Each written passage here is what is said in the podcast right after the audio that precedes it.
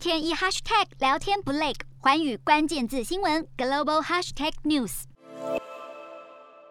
中国趁着北京冬奥大秀科技实力，其中一环就是透过推销新的数位人民币来展现金融科技。支付宝等二维码支付在中国广泛应用，但在冬奥场馆却不能使用，就是要让各国媒体和代表团尝试使用数位人民币。以往使用数位人民币都需要下载手机应用程式连接银行账户，但冬奥会场为了方便外国人使用，也发行了数位人民币的专用卡。相较于比特币等虚拟货币缺乏法定支付能力，数位人民币由中国人民银行发行，以国家信用为担保，效力完。完全等于一般流通现金，但数位人民币也跟其他具匿名、不可追踪等特点的加密货币不同，所有资金流向都能被中国政府追踪，引发外界对资安的疑虑。不过，有资安疑虑的也不只是数位人民币。北京冬奥为了防疫，要求所有进入北京冬奥泡泡的运动员、教练、记者等所有人员